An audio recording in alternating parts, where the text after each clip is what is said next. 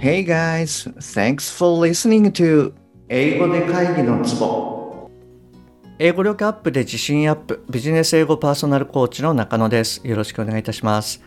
この番組ではネイティブの単なる速い音の塊が理解できて要は何かっていうことがパッと口から出て日々の仕事が楽に楽しくなる。そういった英語力が必要な主にビジネスパーソン向けに配信しております。はい、えー、今週はですね、スピーキングウィークでやっていきたいと思います。よろしくお願いします。えー、大輔はナンクルナイサーの10話目をお届けしたいと思います。で、えー、279話目、こちらの方が第1話っていう風になってますので、もしあなたがまだそちらを聞かれてない場合は、えー、まず279話目、こちらの方をお聞きください。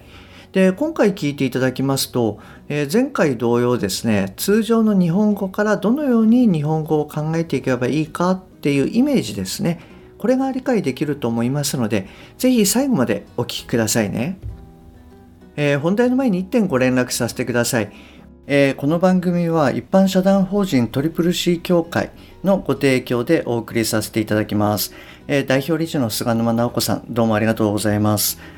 え今日はですね、トリプル C 協会が運営されている英語発音技能検定 EP プロ。はい、こちらについてですね、ご紹介したいと思います。あの、これ級がですね、全部で4つあります。えー、3級、2級、1級、特級です。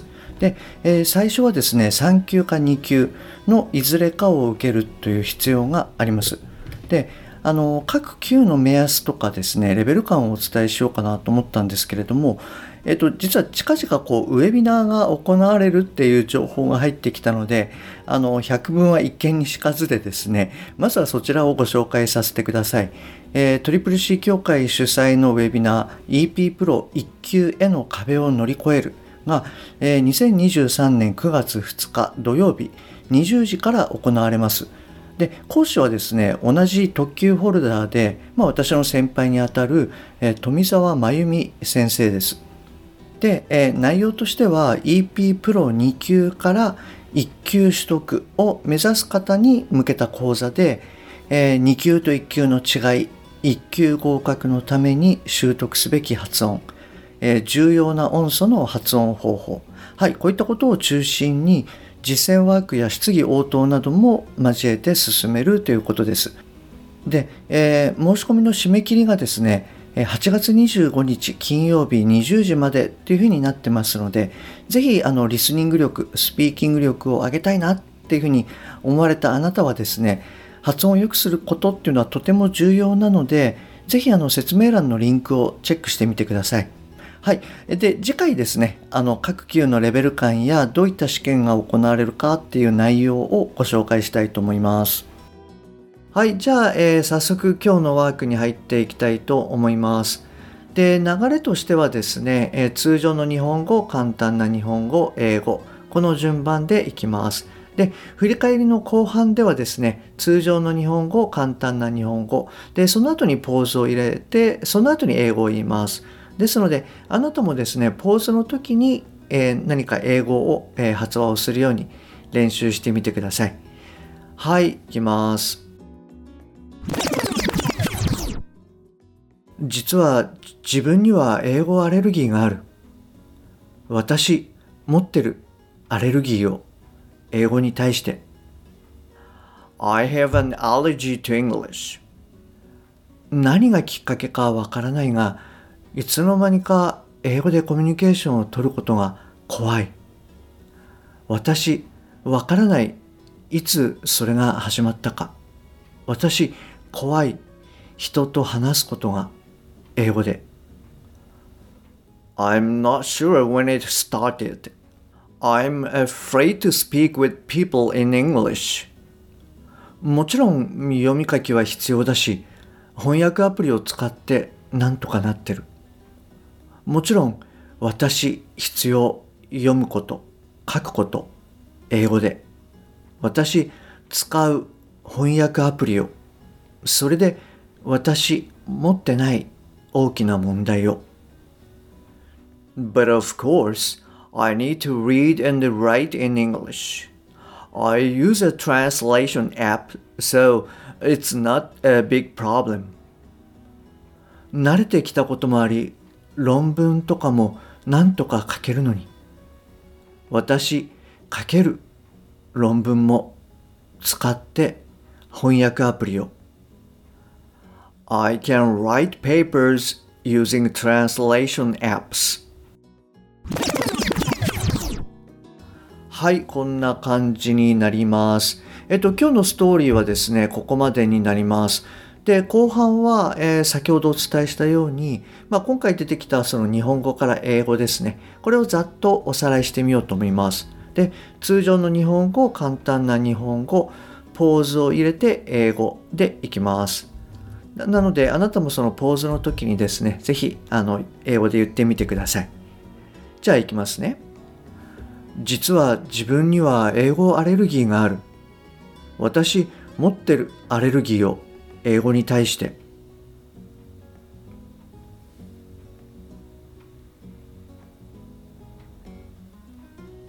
I have an allergy to English. 何がきっかけかわからないがいつの間にか英語でコミュニケーションを取ることが怖い。私わからないいつそれが始まったか。私怖い人と話すことが英語で。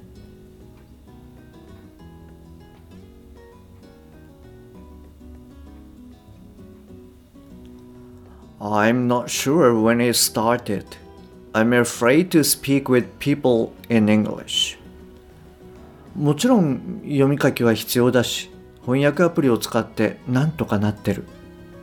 もちろん私必要読むこと書くこと英語で私使う翻訳アプリをそれで私持ってない大きな問題を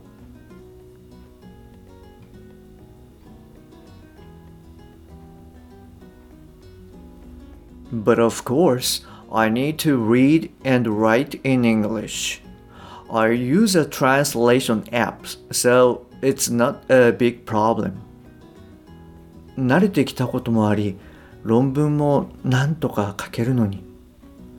私書ける論文も使って翻訳アプリを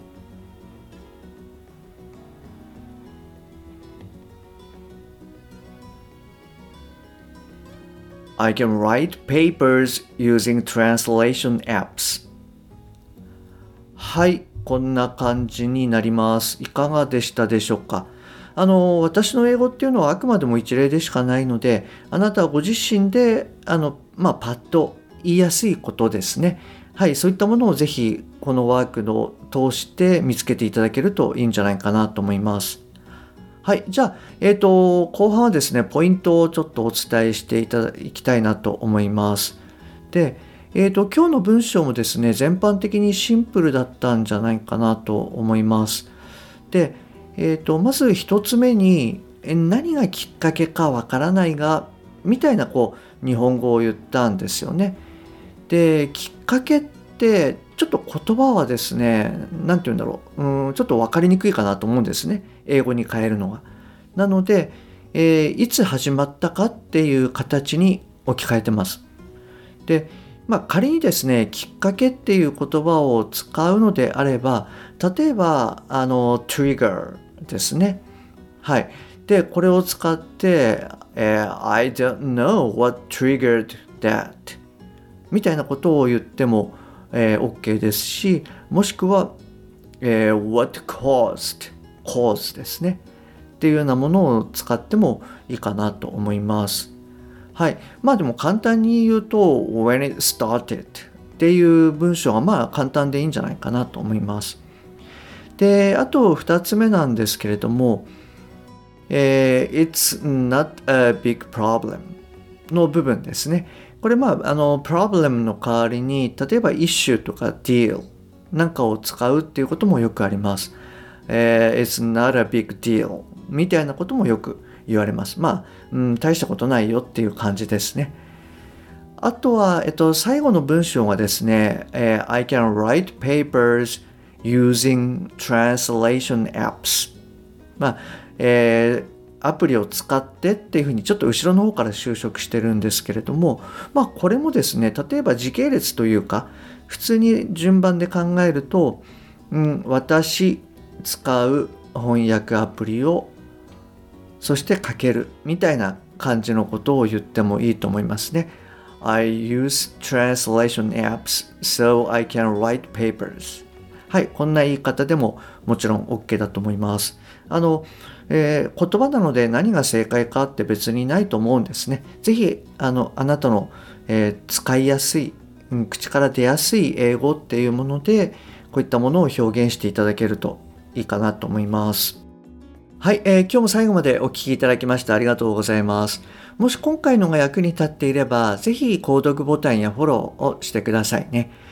番組に対するご感想、ご質問などはすべて LINE 経由でお受けしております。また、冒頭にお伝えしました番組のプラスアルファの Tips などもお伝えしてますので、え、よろしければ私の LINE を覗いてみてください。番組の説明欄に URL を記載しております。もしくは、アットマーク、しげ -eng-coach でお探しください。また、もしあなたのお近くで英語が聞けなくて困ってる、英語がパッと話せなくて辛い、自宅からの電話会議が大変という方がいらっしゃいましたら、ぜひこの英語で会議のツボを教えてあげてください。一人でも多くの方にお役立ちいただけると嬉しいです。Okay, that's all for today. Thanks for listening. See you next time. Bye bye.